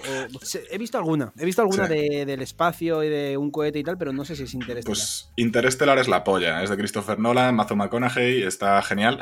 Eh, hay una escena que están en el transbordador espacial, rumbo a donde tienen que ir. Para no spoilear. Y, y de repente hay uno que dice. Esto me parece increíble, lo frágiles que somos. Solamente, ¿ves esto? Le da ahí un par de golpes a, la parecita que tiene con la ventanilla de ver fuera y dice, apenas unos milímetros de metal nos separan de una muerte certera. Pero, pero de salir, ¡pum!, muerto. Sí, sí, sí. Es que eh, es algo, es algo tremendo. Tú imagínate a Yuri Gagarin, que, es que fue el primer hombre que la carrera, es que la carrera, la carrera espacial la iban ganando los rusos con Yuri Gagarin, que fue el que metieron en, órbita. Fue el primer ser humano que estuvo en, la, en, órbita, tío. Es que es una puta locura. Es que hay que, tener, hay que tenerlos bien puestos. Pero ya no por subir, sino luego por bajar, ¿sabes? Porque, claro, te subes, te mueres ahí arriba, hombre, hay muchas posibilidades, pero luego las posibilidades de morirse bajando. La velocidad que alcanza, que se puede decir. No, no, ya simplemente que, la velocidad a la que estás bajando provoca que se desintegre, que adquiere una temperatura brutal. Es una locura. Es una, puta, locura. eso también, no tan exagerado, pero también, también pasa con los, con los vuelos convencionales y tradicionales. Sí, lo que pasa es que es menos. No, menos, Por ejemplo, como curiosidad, no sé si te has fijado nunca, pero los aviones, eh, las ventanillas siempre son hmm. circulares. Porque, porque si son cuadradas o con otras posturas, o sea, o con otras, o sea, ovaladas, no circulares, pero son como ovaladas. Sí, que tienen una forma redonda, ¿no? Que tienen una forma redonda, sí. Básicamente no tienen vértices ni tienen esquinas, porque eso hace que la presión los pete y pueden ser problemas. Son, son, circulares porque no sé exactamente cuál es la explicación totalmente física y científica, pero bueno, que como que la presión debe estar mejor repartida y todo si no tiene vértices a los que donde acumularse los puntos de presión y que pete. Claro, las aristas. Tiene, tiene su sentido, porque al final tú cuando posas un cuadrado, el mayor, el mayor peso está justo pues, en esas zonas ¿no? que tienen arista, porque es lo que está soportando la carga de arriba. ¿no? El, es como un puente. El lugar más seguro de un puente, ¿cuál es? El medio. El medio. eso es así. Eso es así. ¿Vamos al siguiente? Vamos a dar. Este muchas veces eh, vamos a tenernos que poner otra vez en hace, vamos más o menos 2.000 años atrás, 3.000. Imagínate ir por el mar a remo. imagínate, imagínatelo. Sí, sí, eh, joder, los vascos y los cántabros que iban a pescar ahí ballenas, ahí a remo. pues, eh, qué invento la vela, ¿eh? El bote de vela. Que pudieses aprovechar el viento para no tener que estar ahí remando. Hostia, es que eso tuvo que facilitar. Me, simplemente voy a poner dos cosas. Ya no el transporte, sino el comercio. Sí, hombre, y, la, mano, la mano de obra también. Pero mucha gente tirando frente a que el viento tire y tener a dos o tres especialistas en manejar ahí Hmm. todo, todo, el tema, que yo, yo he ido con, con, un, con, un, colega mío que su padre tiene un hmm. barco de vela, que les mola un montón el tema y tal. Yo me fui con ellos y con un par de amigos que manejan también de vela. Yo no tengo ni idea, ¿eh? Yo estaba sentado así y se les veía disfrutar, manejando las velas, moviendo, sacando la vela, encogiéndola, no sé qué. es un currazo, ¿eh? Es un currazo. es un currazo y no paras. O sea, si, si todo lo que fue la travesía fueron 5 o 6 horas, tuvieron 40 minutos en los que no hicieron nada. O sea, todo el me parece mucho, ¿eh? Pero, pero si te gusta, te flipa. O sea, yo les veía y era como, joder, yo no podría hacer esto, me aburriría un cojón y medio, pero eh, estaban encantados. Ahí, eh, pásame la vela, no sé qué, tal, mueves, tira, tensa. Tú imagínate la sensación que tiene que ser el estar navegando y que estés navegando por tu propio medio. Es decir, no teniendo un motor y. sino tener ahí tú la vela, conocer el viento, conocer tal. Es que, ojo, es como, por ejemplo, aquí en Madrid eh, los, no somos muy de decir nada de los vientos, pero en el norte sí. Por ejemplo, el, viene el nordeste, por ejemplo, eh, yo cuando estaba en Cantabria, el viento sur traía el calor, el viento, el nordeste traía la lluvia y no me acuerdo de más, pero yo me acuerdo que el viento, sur traía el calor. Sí, pero era muy curioso el, nordeste, creo que era, que era el que venía de Galicia, que siempre le traía lluvia. Cada vez que decía, cada vez que soplaba y veía que soplaba desde Galicia, iba a llover. Y llovía, tío. Era una cosa. sí, la, lluvia prácticamente en toda España prácticamente siempre viene del Atlántico. Del Atlántico. Hacia, hacia, pues eso, hmm. hacia aquí. Lo que pasa es que, bueno, hay puntos en los que se queda la lluvia y otros en los que no. sí, eso, a ver, todo, el norte la pilla toda. Pero claro, Pero es, tiene su lógica, los sistemas montañosos, las nubes no nos Sí. pasan. Tiene su lógica, por eso yo, por ejemplo, veo desde casa, desde casa yo veo la Sierra de Madrid entera y claro, yo veo si va a llover, si va a haber tormenta en algún momento o no, porque veo si pasan las nubes, las montañas o no. Ya ves. Es, es que aquí, es- aquí pasan siempre, aquí serán muy bajitas las montañas, porque, porque no paran ni una nube las desgraciadas. joder, es que, es que- allí tenéis, tenéis un microclima muy interesante, muy, muy interesante. Antes de pasar al siguiente, quiero, como has mencionado lo de ir a remo y tal, que íbamos hasta. Cuenta, hasta- cuenta. Bueno, íbamos, como si yo fuera, ¿sabes? Pero eh, historia mis de ancestros iban a, a territorios vikingos, antiguamente, o sea, lo que ahora serían los países nórdicos y demás. Iban, iban en remo a cazar ballenas, que es donde estaban las ballenas. Y hay una curiosidad muy heavy, ¿vale? No, no solamente era, no solamente era la, la la puñetera locura que era subir todo el mar y todo el océano hasta llegar ahí arriba a remo, no solamente eso, sino que una vez ahí cazaban ballenas, conseguían cazarlas, se las traían, no preguntes cómo, y como, y como los vikingos estaban hasta los cojones de que los vascos em, se llevaran Sí. a sus ballenas, porque por lo visto lo hacían mejor que ellos, eh, pusieron una ley que era que se podía matar a los vascos. Y es una ley que pues, se dejó de hacer y tal, pues por motivos obvios y tal, pero que en ningún momento se tocó esa ley y la gente se olvidó y hasta hace muy pocos años, no me acuerdo la fecha, pero ¿En Islandia fue? 2012, 2014, por ahí. Fue en Islandia, creo, puede En ser. Islandia, correcto. Actualmente, lo que actualmente es el territorio Sí. de Islandia, es, todavía estaba esa ley vigente hasta el 2012, 2014 o por ahí, que ya dijeron, pues, pues la vamos a quitar, ¿no? Que está aquí y nadie se acordaba. Pero tú eso, tú, yo, tú no, yo viajaba a- en 2010 a Islandia. Hay un zumbao que me mata y era legal. Era- fíjate, ¿eh? Era legal. O sea, no hubiera pasado absolutamente nada. Hombre, se podría alegar que tú eres español, eh, que en realidad la nacionalidad no es vasca, es española. Entonces, Ya, ya, a efectos ya. legales, a efectos legales tú eres español, no, es- no eres A ver, vamos a entendernos, a efectos legales, luego No, cada sí, uno sí, que se sienta de donde quiera. Pero Sí, pero que ante la ley es Es- lo que está escrito y fuera. fíjate, claro. es que qué movida. Qué Qué, locura, locura. qué locura. Sí. Esa Dale, dale, Está guapa. dale, dale. Eh, chicos, ¿os ha gustado la curiosidad? Dejadlo en comentarios. Dale a la siguiente. Si nos curiosidades raras, también ponedlas por ahí, porque un Sí. podcast de curiosidades raras puede estar muy guapo también. Sí, La siguiente, bueno, pues es básicamente una de las razones de por qué algunos países son actualmente de los más ricos del mundo, casi por la gracia de Dios. Y es la excavación petrolera. Eh, la excavación, obviamente, no es por gracia de Dios. El hecho de que haya petróleo en ese sitio, pues sí, ¿no? Pues depende un poco de la suerte que, haya tenido sí. cada, cada, cada país. Pero bueno, eh, sobre él se ha levantado civilización. Según dicen aquí, los romanos lo inventaron y desde entonces se ha convertido en esencial para la construcción de edificios e infraestructuras. Y yo no estaba pensando que iba a tirar por ahí. No, no, no, no, no, es que has leído el cemento. Ah, amigo. Ah, amigo, es verdad. El siguiente. Estaba, estaba que no entendía. Es lo que hay. yo qué dices, la excavación petrolera no es para eso. Las cosas del directo, chicos. Los, roma- los romanos iban con Bugattis. Me quedo, me quedo flipando, yo no entendía nada. No, no, cuando Sí, sí, me he quedado igual. Un lapsus, un lapsus. Sobre todo fue el descubrimiento de, la, de una nueva fuente de energía, como es el propio petróleo. A día de hoy, bueno, pues de, si no la más utilizada, de las más utilizadas, sobre todo en industria, sobre todo en tema de combustión, de combustibles y demás, pues bueno, los coches, los barcos, los yates, los aviones, a día de hoy se está empezando a cambiar a lo eléctrico poco a poco, pero quiero decir, históricamente, desde que, bueno, desde después del carbón, sobre todo, Sí. Pero hasta ahora ha sido un método, pues bueno, pues que abun- abun- o sea, sobraba por todos los lados, era súper abundante, ahora pues bueno, empieza a escasear un poquito en algunos lados, en Abu Dhabi están cagados, porque se les va a acabar pronto el chiringuito. Es interesante además esto, no solamente por el control que ejerce la, la OPEP, ¿no? que serían los, los, los países que están organizados en cuanto a la producción del petróleo, sino que el petróleo es eh, básicamente el material del que sale el plástico. Entonces, Claro. Mm, todo lo que tenemos alrededor, va- madre mía, es que estoy mirando alrededor, es que todo es plástico. No, no, Es que en todos los lados hay plástico. Eh, eh, el plástico es algo que hemos inventado que es genial, ¿verdad? Porque es maleable, lo puedes hacer de diferentes durezas con diferentes aplicaciones.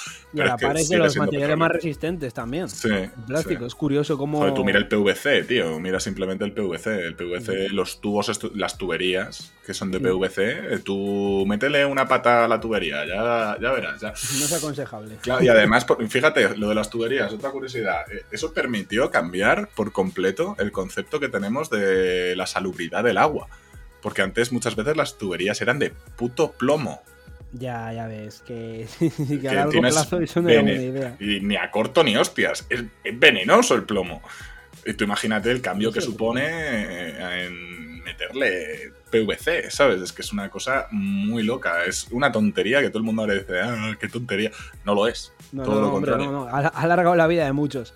y también, sobre todo, eh, el plástico es un material relativamente barato, diría yo, ¿no? Sí, pero. A pesar de que tiene un proceso de transformación y todo. Eso también ha hecho que, que a todo tipo de industria, pues el coste de lo que es el ensamblaje, precisamente, cosas que hablábamos anteriormente, em, permite ser mucho más barato. A día de hoy, eh, todavía, a pesar de que muchos supermercados y demás estén intentando fomentar el lado ecológico, eh, es que el plástico es lo que más barato les sale y tú ves pues que por mucho que sea, yo qué sé, un pack de cuatro manzanas ecológicas, no sé qué, están en su plástico.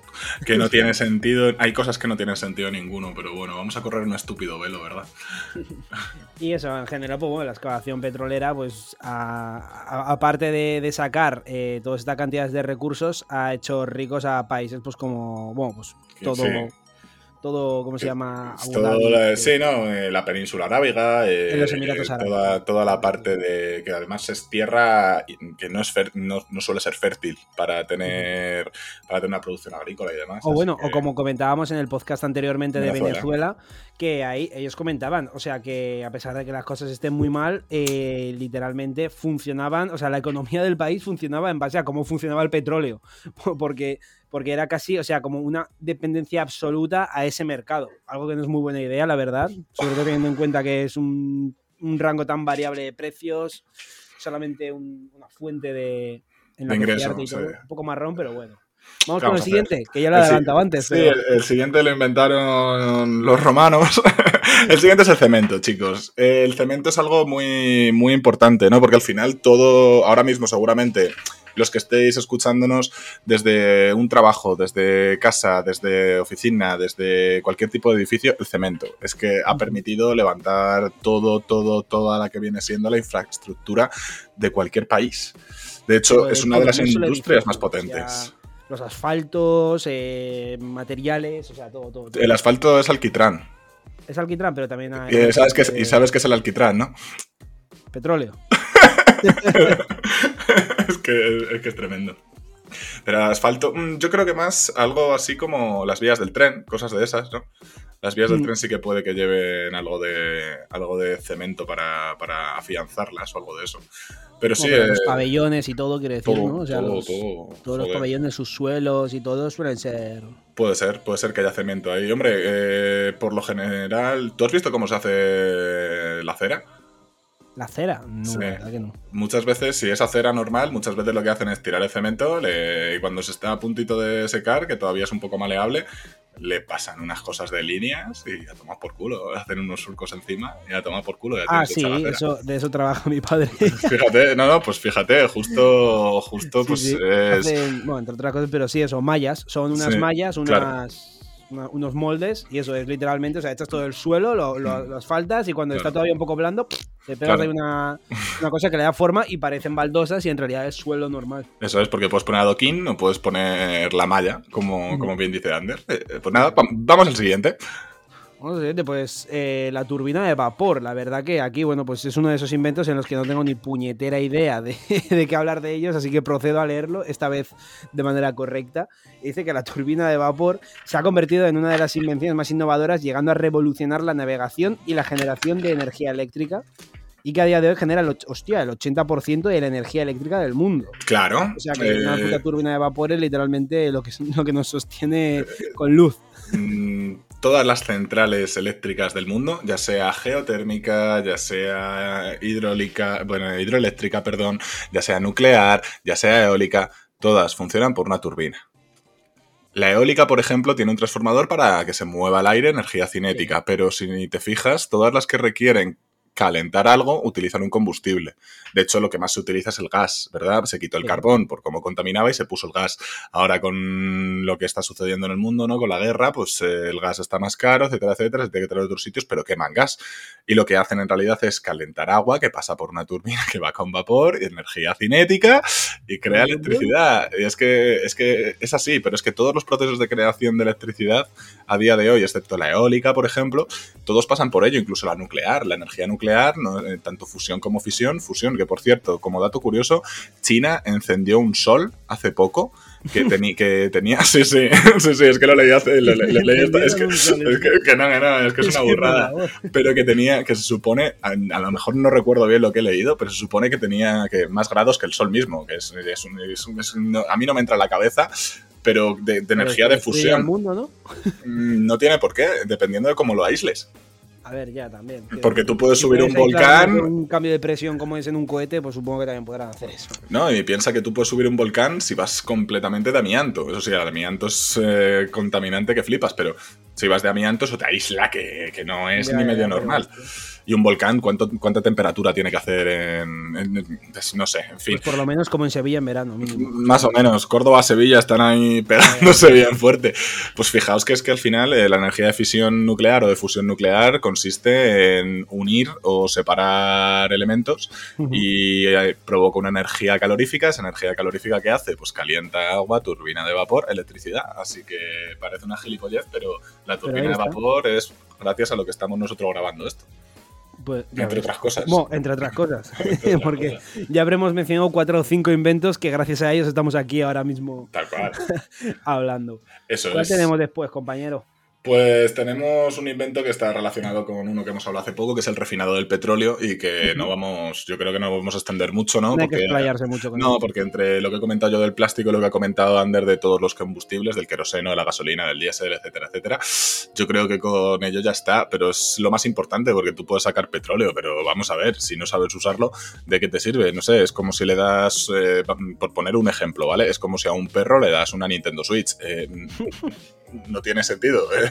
no sé, la va a morder, se la, se la va a cargar, no vas a ver. igual juega mejor alguna partida que yo al FIFA, ya te digo. nunca se sabe, ¿eh? nunca se sabe. Hay perros muy inteligentes. No, pero, pero eso, que, que al fin y al cabo eh, el refinado del petróleo nos tiene donde nos tiene y con los avances que tenemos, evidentemente. Sí, básicamente, o sea, saber explotar bien el petróleo y haberle sacado todo, todo el provecho que, que se le está sacando hasta el día de hoy. Después tenemos uno que es que me hace gracia porque es que esto tenía que haberme lo estudiado antes. O sea, el calendario gregoriano. O sea, es que es súper importante. ¿Qué coño soy el calendario gregoriano? Pues te lo voy a leer, Rodrigo, porque no tengo ni idea de qué coño voy a leer. Es nuestro calendario. Ah, vale. nuestro calendario. Es de origen en Europa y actualmente se utiliza en todo el mundo. el calendario gregoriano unificó. Es que parece una presentación de clase. tal cual. Has hecho, has, hecho, has hecho un buen PowerPoint. Eh, voy a sacar la libreta. Básicamente es el que, el que unifica la percepción del tiempo en realidad. Eso sí que es algo útil, ¿vale? O sea, decir como que todos estamos de acuerdo en qué día es, qué momento es y que todo, ¿no? O sea, algo bastante útil y que también colocó pues en su sitio las, lo que conocemos nosotros como las estaciones. O sea, invierno, verano y toda la Sí, basada en los solsticios y los equinoccios. Y bueno, en Roma tenían el Juliano, el calendario juliano, y también puedo deciros que eh, según la tradición religiosa, eh, el año no es el mismo, ¿vale? Y el calendario tampoco. Por ejemplo, los judíos están en el año, no sé si 5000 y pico, no lo sé si alguien está más entendido que yo, que lo ponga. Pero el más interesante yo creo que es el calendario musulmán, porque en el calendario musulmán empieza con Mahoma, claro, es cuando nace la religión, entonces estarán, si es en el 700 algo, estarán en el, en el, es en el 600 algo, entonces estarán en 1300 acabando, 1400 empezando. Y es interesante porque ellos no van por, por, el calendario de 30 días, 31, 28, tal, van por el calendario lunar. Por eso mismo el Ramadán, que comienza dentro de no mucho, eh, mucha, mucho ánimo a, todos nuestros telespectadores y oyentes musulmanes, que por eso cae el Ramadán en, eh, dependiendo del año, ¿no? Porque va con el calendario lunar. Ah, y entonces es que la luna tiene un, por así decirlo, la luna tiene más, más regularidad en sus cambios, que si no me equivoco son cada 28 días, que el Sol, porque por eso mismo nosotros tenemos años bisiestos. Claro, para intentar regularlo ahí un poco. Claro, porque sería 365 con 25, por así decirlo, ¿no? Entonces, entonces, por eso tenemos un año que el febrero tiene 29 en vez de 28. Es interesante, sobre todo esta parte ¿no? de, de, comparar, de la comparación de los calendarios, pero al final esto ayuda a todo, ¿no? A que todo, todo el mundo esté en una hora, en un día, que sepa perfectamente cuándo empieza algo, cuándo termina, eso para la organización de, un país o de un, un bien necesario. Sí, Lo que pasa es que es gracioso, ¿no? Porque el calendario gregoriano. Claro, que estamos aquí hablando del tornillo, de la tele, de no sé qué, de repente el calendario gregoriano, pues ala, pues venga, pues vale, pues, pues, pues te cuento lo que es el calendario gregoriano, pues no pasa nada. Claro, pareció una gilipollez, pero no, pero no lo es, no lo es. Lo que no es una gilipollez tampoco es el siguiente. No, no, el siguiente. sí, sí. Sí, el siguiente es la pasteurización de Pasteur, precisamente, ¿no? Que viene de, ese, de ese, señor. es un proceso térmico mediante el cual se eliminan todas las bacterias, protozoos, patógenos, todo lo malo que puede tener un alimento, ¿no? Eh, pensad, por ejemplo, en la leche. Tú no puedes beber directamente la leche de la vaca. De hecho, como tal, se supone que no deberíamos beberla en ningún momento. sí, claro, porque. Se supone que no está preparado para la leche de vaca. Claro, de ahí que la intolerancia a la lactosa sea, sea algo normal. Los que seáis intolerantes a la lactosa, no os preocupéis. Es que es, lo normal. es inteligente, el tonto es el, el, que no es intolerante. Claro, de ahí el café cigarro, café con leche y cigarro, muñeco de barro, por supuesto. es que los colacaos están muy ricos, tío. Sí, joder, un buen cafetito. Que, bueno, lo que, a lo que iba es fácil, ¿no? Entender por qué. Eh, antiguamente la leche lo que se hacía era se sacaba de la vaca y de ahí luego pues servía.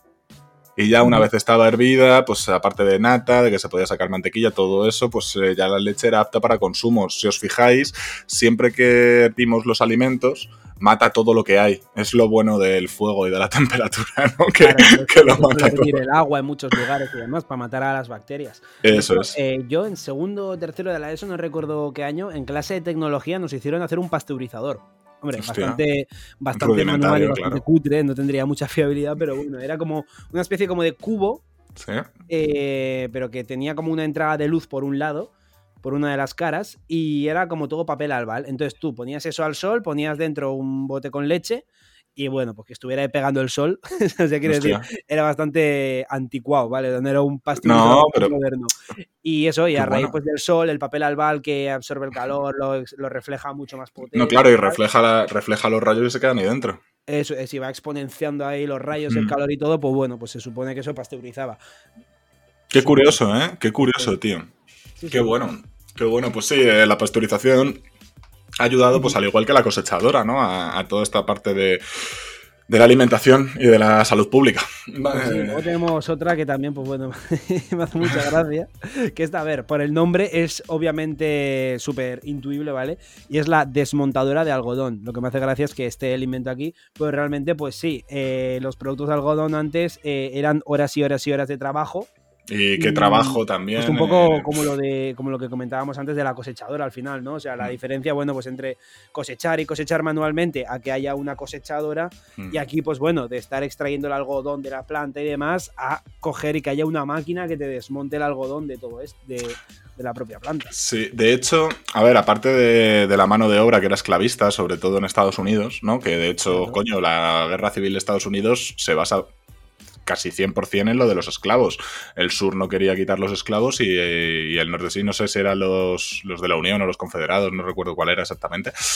Pero en España, por ejemplo, había, mucha industria. De hecho, no sé si era en el Levante, es decir, en la zona de Cataluña, Valencia, Murcia, etcétera, etcétera. Había muchísima industria. No, no, sé si es exactamente de algodón. Alguien que tenga idea que nos lo ponga en comentarios, por favor.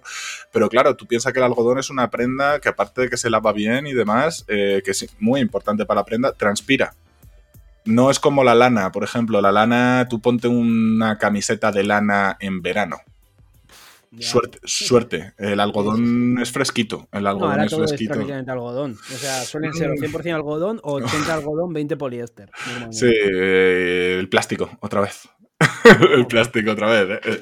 Es interesante, ¿no? Sobre todo por eso que, aparte, Hay un podcast muy bueno de Fernando Díaz Villanueva que te habla de, la revolución industrial y por qué no se pudo dar antes que, y por qué sí se pudo dar. Y una de las cosas eh, que impulsó esta revolución fue lo textil.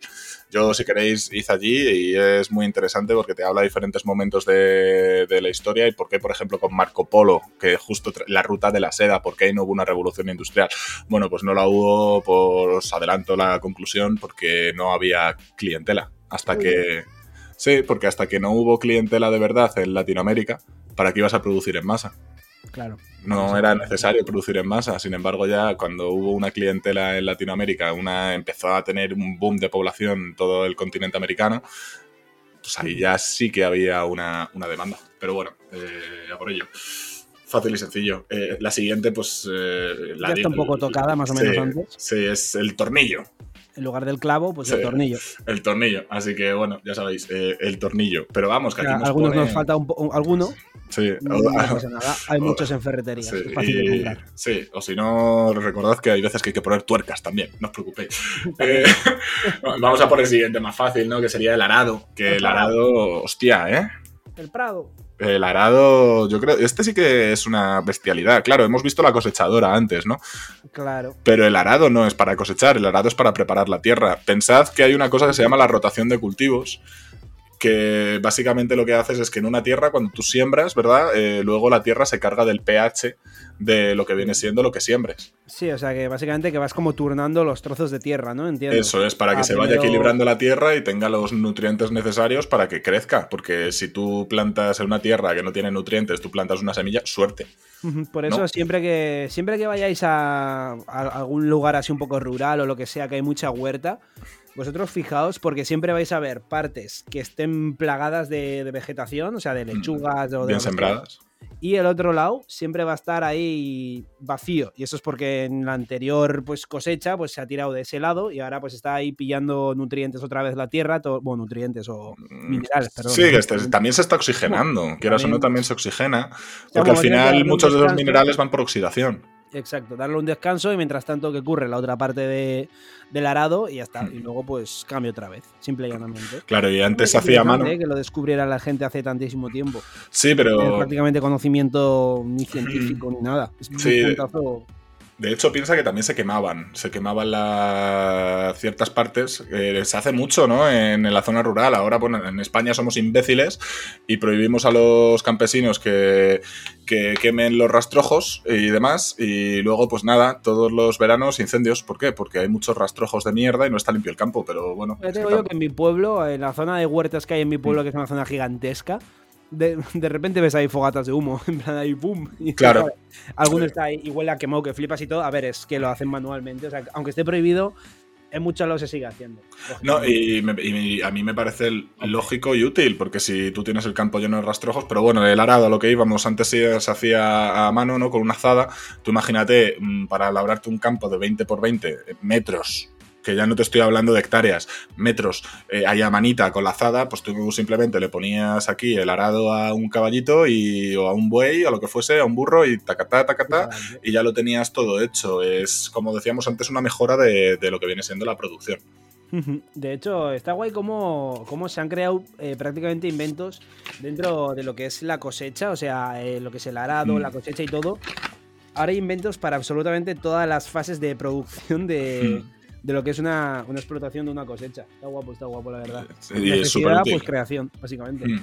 Vamos con una, pues bueno, algún hombre en algún momento dijo, oye, pues qué guay estaría eh, esto que estoy viendo, tenerlo no solamente en la mente, sino poder decidir llevarlo más allá, ¿no? Poder, poder tenerlo materializado y decir, este momento que recuerdo no está solo grabado en la mente, puedo enseñarlo a la gente. Y es la fotografía, un invento pues también revolucionario y una locura. O sea, como, claro, tú antes, antes de que existiera la fotografía, igual viste algo, te moló y ya está, pero no puedes transmitir esa, esa imagen que tienes en la cabeza a, a la gente. Y sin embargo, con la fotografía, pues toma, pues por toda la cara, una un invento que se hizo pues en, a finales del siglo XIX. Sí, sí, es lo que he hablado antes, de, cómo la fotografía cambia, ya no solamente cambia lo que viene siendo el concepto de, contar algo, ¿no? Porque antes había cuadros, aunque o bien recordabas muy bien en el sitio que querías pintar, o bien tenías lo que viene siendo el, lo diré, el sitio delante, ¿no? Y, podías representarlo mediante una imitación, porque al final el arte es una imitación, lo decía Aristóteles, ¿no? El asunto es que salen de ahí todas las vanguardias. La cultura, el arte, todo cambia a raíz de la fotografía. Evidentemente, cuando empezó a salir ya la fotografía hacia un público mayor con la llegada de las cámaras de fotos, que yo, para recordar, ya era bastante común a principios de los 2000 que alguien pudiese comprarse una cámara de fotos ya no solamente de estas de carrete, sino digital. De hecho, había desechables, de cámaras que tú podías hacer X fotos y tal.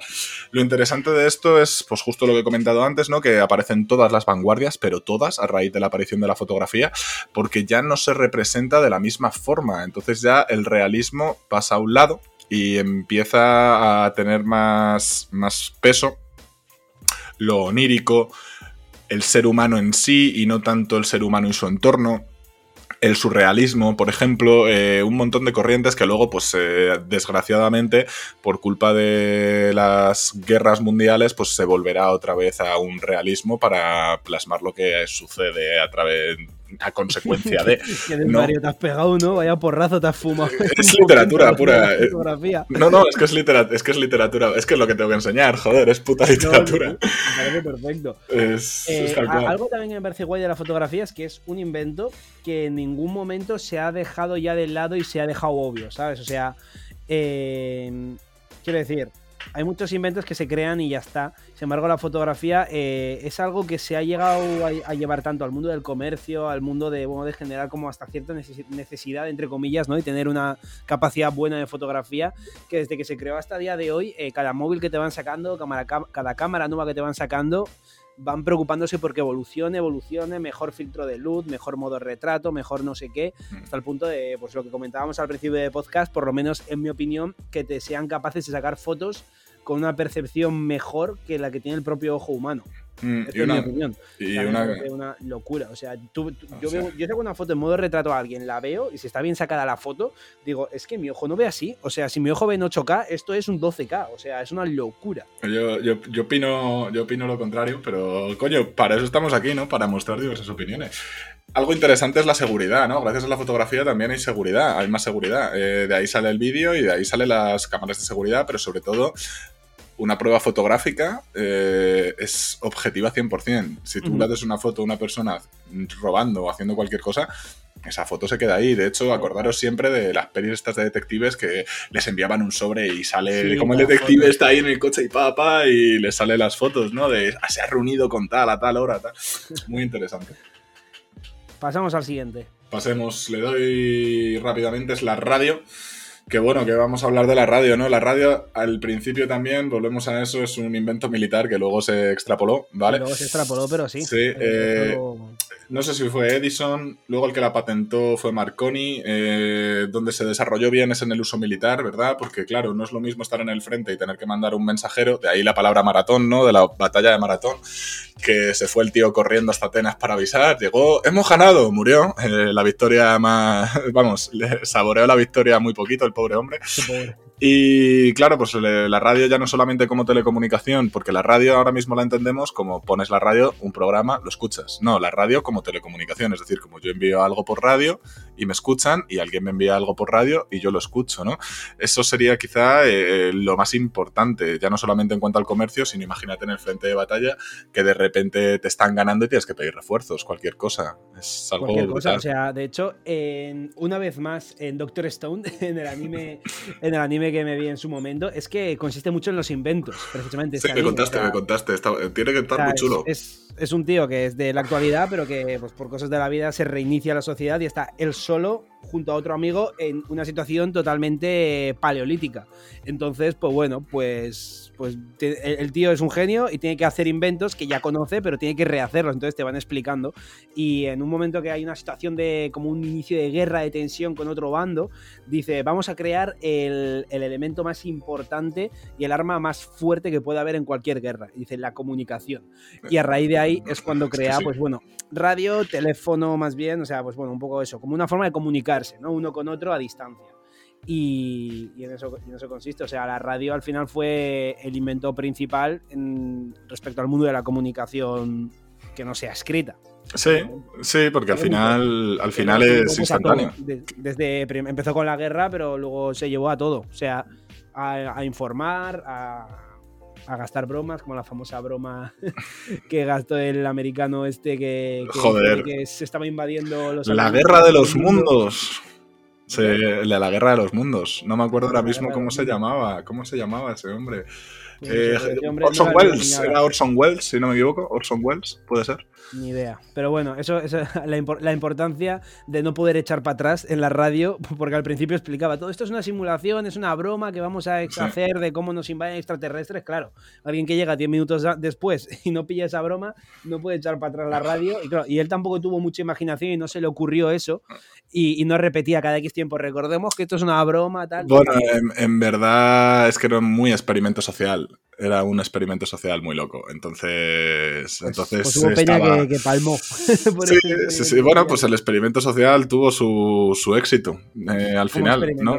Claro, ah, vuelvo a lo de siempre. Es un experimento social, se ve la psicología, cómo le puede afectar a alguien que una noticia, por ejemplo. Es interesante. ¿Vamos a por el siguiente o qué?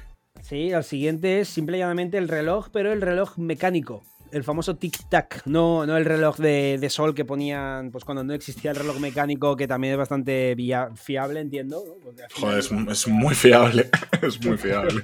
en base al propio sol y las sombras y demás, pero bueno, el reloj mecánico, sé que, ahora cada uno puede llevar, a, bueno, ahora serán más digitales posiblemente, pero bueno, el famoso tic-tac, eh, que bueno, te daba una, una medida de tiempo exacta si lo configurabas bien y que era una manera pues, de concebir el tiempo y de poder gestionártelo de putísima madre porque lo tenías tanto en la cocina como podías tenerlo un poquito más adelante en la muñeca. No hay mucho que hablar de este No, simplemente que al principio eran de cuerda, ¿no? Tenías que darle cuerda, luego también están los que iban con, con moverlos, ¿verdad? Y luego al final pues pasaron a las baterías y de las baterías salió el digital.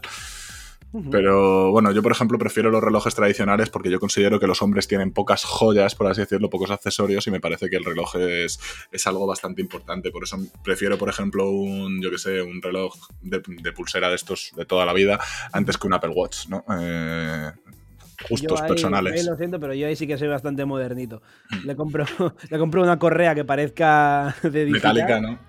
Y es que el Apple Watch es la hostia. te, mide te, mide todo. Te mide las calorías, te llama y te enteras por el reloj. Pareces Buzz Lightyear. En plan, puedes coger desde el teléfono y decir comando estelar. Ignición. no vamos. Muy chulo. el siguiente tiene mucho que ver con la radio, que es el telégrafo, ¿no? Eh, sería la comunicación anterior. El telégrafo, sobre todo, se basaba en código Morse, ¿verdad? Y el telégrafo al final, pues es un código mediante el que tú mandas unos impulsos. Los impulsos van por un cable, llegan al otro lado y, pues, eso creo que, ¿eh? que se, ve, ¿no? El punto línea, punto línea, punto línea, línea, punto. Madre mía, el creador del, del telégrafo. Sí, pero, pero aún así el telégrafo, si te fijas, es otro avance espectacular, eh, ya que aparte de la comunicación y demás, se puede encriptar cosa que la radio a lo mejor no se puede encriptar de la misma manera.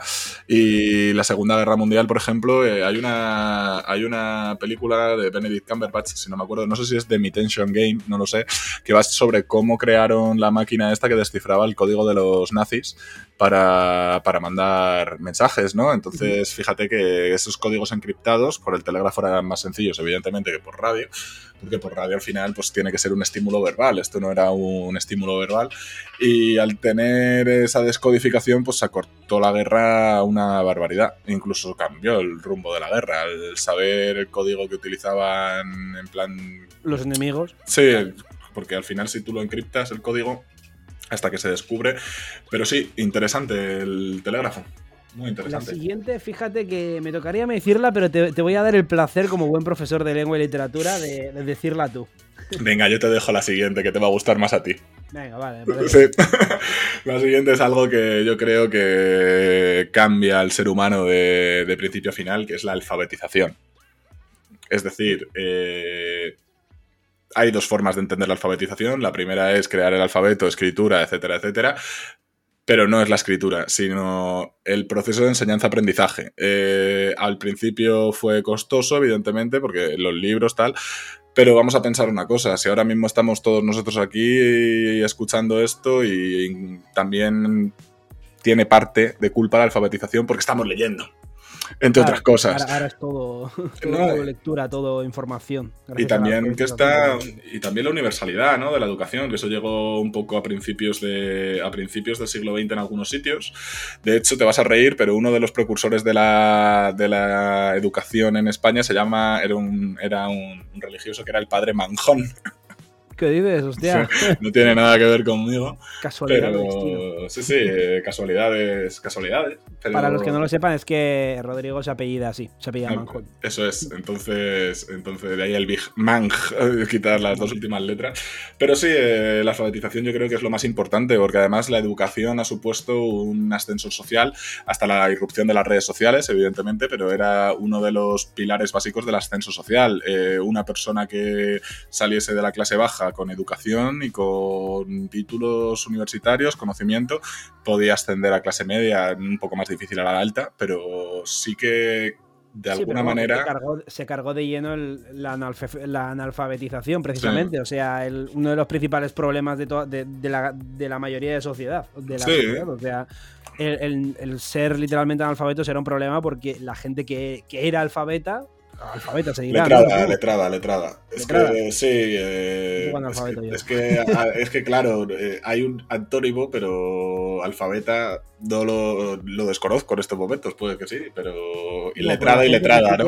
La gente letrada, básicamente, eh, se aprovechaba de los analfabetos y, les metían una sarta de mentiras, desde la propia iglesia, ¿no? Estafas, estafas. Bueno, la propia iglesia. La propia iglesia, tengo entendido que, que, contaban un poco lo que les salía de la poronga, ¿no? Sí, a ver, también es que en aquel momento no estaba el conocimiento necesario, ¿no? Eh, sobre todo en el momento ese, pero sobre todo las estafas, ¿no? De decir, no, mira, es que con este ungüento, no sé qué, pues claro, a, base de estudiar, a base de, pues sí que se conseguía. Y además es que es algo ya no solamente importante por ello, sino que todos estos inventos no estarían aquí sin la alfabetización. Si la gente no hubiese dejado el conocimiento escrito y otras personas lo hubiesen estudiado y le hubiesen dado otra vuelta, pues seguramente no estaríamos aquí. No se, no se avanzaría tanto porque no hay registro de los avances. Entonces algunos mm. se irían al olvido, otros sí que se quedarían por ahí, pero bueno.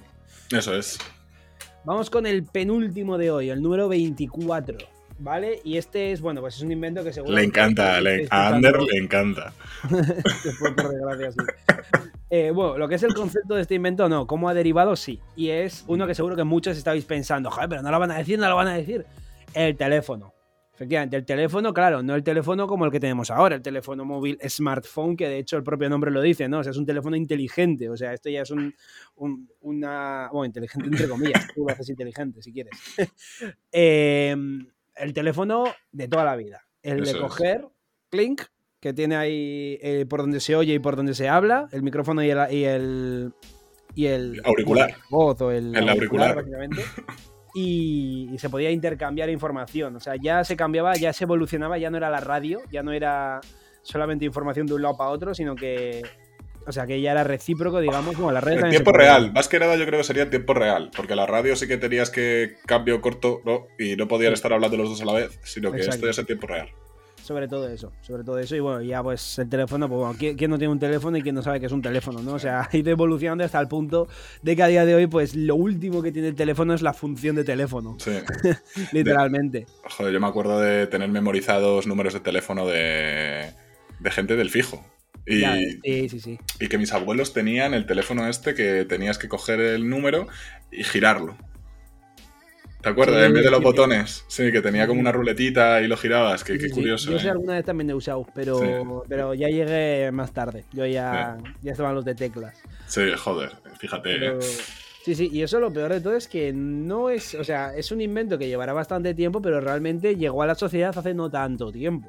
O sea, mm, a mí a mí mi, madre me cuenta que mi padre fue de los primeros en tener teléfono en teléfono móvil, ¿vale? No fijo, sino teléfono mm. móvil de que ya te lo llevabas a la calle y tal, que era un zapato, literalmente, que tenías que sacar la antena y hasta ese punto, ¿sabes? Sí. Es decir, si lo llevó mi padre, que mi padre ahora tiene 50, 50 y pocos años, o sea que mm. no es, ¿sabes? Es decir, hace 20, 20 y pico años llegó el teléfono, el teléfono móvil aquí a... Al País Vasco. por tocar la polla.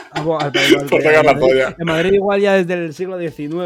No, pero... Y nos gusta que llegue con retraso las cosas. No, pero piensa que antes el teléfono, sí que, por ejemplo, mis padres que son de eh, pueblo, pueblo, eh, había un teléfono en el pueblo. Y si tú querías, tenías que ir al sitio, pagar y que te dejasen usar el teléfono. Y tenían que hacer las conexiones. De hecho, la serie esta de las chicas del cable, ¿no? Ellas iban, había empleados, sobre todo, pues parece ser que eran chicas, por lo menos lo que cuenta la serie, ¿no? Luego la historia, pues supongo que sí, aunque habrá un montón de, perspectivas. Y lo que hacían era cambiar las conexiones. ¿A dónde quiere llamar usted? Llamo desde Zamora, quiero llamar, yo qué sé, a Guipúzcoa. Vale, venga, pues cogían, hacían la conexión, tenías que esperar un ¿eh? Sí, claro, pero porque es que antes iba por cable, ahora ya no va por cable. Es que, es que, esa es la cosa. Ahora lo que va por cable y va de puta madre es el internet. Pero, pero eh, lo que viene siendo el, el, teléfono, ahora que vaya por ondas, que claro, pensad que tiene que haber antenas de repetición telefónica cada dos por tres, porque si no, no hay cobertura y no puedes recibir ni nada. Pero antes sí que iba por cable y era, y era muy interesante toda, toda esa parte de, la comunicación. Piensa que en un pueblo había un teléfono y que si querías llamar tenías que ir y no se llamaba para cualquier cosa. Evidentemente. No, hombre, eran cosas más puntuales. Ahora es como, oye, eh, te compro algo en el supermercado, te, te, pillo algo del Mercadona, que, que estoy aquí. O sea, y ni llamas a veces, pones un WhatsApp y si cae, cae. Pero bueno, eh, ya independientemente de cómo haya evolucionado o no, o sea, el concepto de crear el teléfono, o sea, es una revolución increíble. O sea, dicen que el invento más importante es la rueda, pues el teléfono debe estar en el top 5 probablemente. O sea, sí, sí, la verdad es que sí. O sea, para cosas desde puntualidades tontas como lo del Mercadona hasta cosas ya importantes de, oye, que ha fallecido no sé quién, es el... O decir, antes tú sí igual, yo que sé, en el pueblo te, se, te fallecía el vecino de no sé qué, que le querías un montón, y hasta que no llegaras al pueblo de vacaciones en verano, tú o, una carta, o una carta, o te una carta, o no te pispabas. Ahora, pum, llamadita de teléfono, hostia tal, vas y ya está. Sí, la, inmediatez. Es que es la radio, pero 2.0, ¿no? Era. por, eso, por eso hablábamos de la radio, ¿no? Que primero se, hay un uso militar, luego se. y luego de repente pues se crea un uso civil. correcto, mm. también. Vamos con el último. Vamos con el último. Eh, este este no, lo, no, lo, van a conocer así este, dicho. Este es el que me hace gracia a mí. Es, útil, pero. Joder, esto cambia, lo cambia todo, ¿eh? Lo cambia todo también, pero yo he tenido que mirar lo que era. O sea, no, no tenía ni idea. Y seguramente la, la, gente que nos escuche lo conocerán cinco. Claro. Pero vamos a ello. Pues mirad, se llama, se llama Sextante, ¿vale? O algunos os sonará por The Big Bang Theory lo del astrolabio, ¿no? Que le regalan a Rajesh Kurrapali. Eh, es, básicamente es un transportador de ángulos, si os fijáis, es el elemento este que servía para poner en un mapa, ¿no? Tú ponías el norte, te ibas a la estrella polar, tenías el norte, mirabas cuántos grados tenías que girar en el mapa, girabas cuántos tantos grados, lo ponías con la estrella tal y fijabas el rumbo es que es importantísimo, es, la, es el antecesor de la brújula. Claro, claro, claro. O sea, es lo que guiaba, sobre todo en esas épocas, pues que no, había coches. Claro, no, pero si ya no coches. Y es, que tú vas a caballo y te da exactamente igual. Tendrás que saber por dónde tienes que ir. Claro, claro. Hecho para ir en barco. En barco. Que lo visualizo más en barco, fíjate. Sí, no, no, no. Yo también. Sí. Ya y la estrella polar. Y todo. Eso es principal. A mí me viene la misma imagen a la cabeza, ¿no? El típico, el típico viaje. Tú imagínate Cristóbal Colón cuando navegó allí hasta, hasta América Latina. Tú imagínate que tenía que hacer el barco en el Atlántico con las olas que hay en el Atlántico. Es que ese tío estaba pirado. Y en una carabela, que es un barco de mierda. Y encima con un astrolabio, ¿sabes? Yendo ahí con el mapa, venga, va, tal, con un septante, haciendo ahí los ángulos. Bueno, bueno, bueno. ya que Sparrow en las pelis también lo usa, ¿no?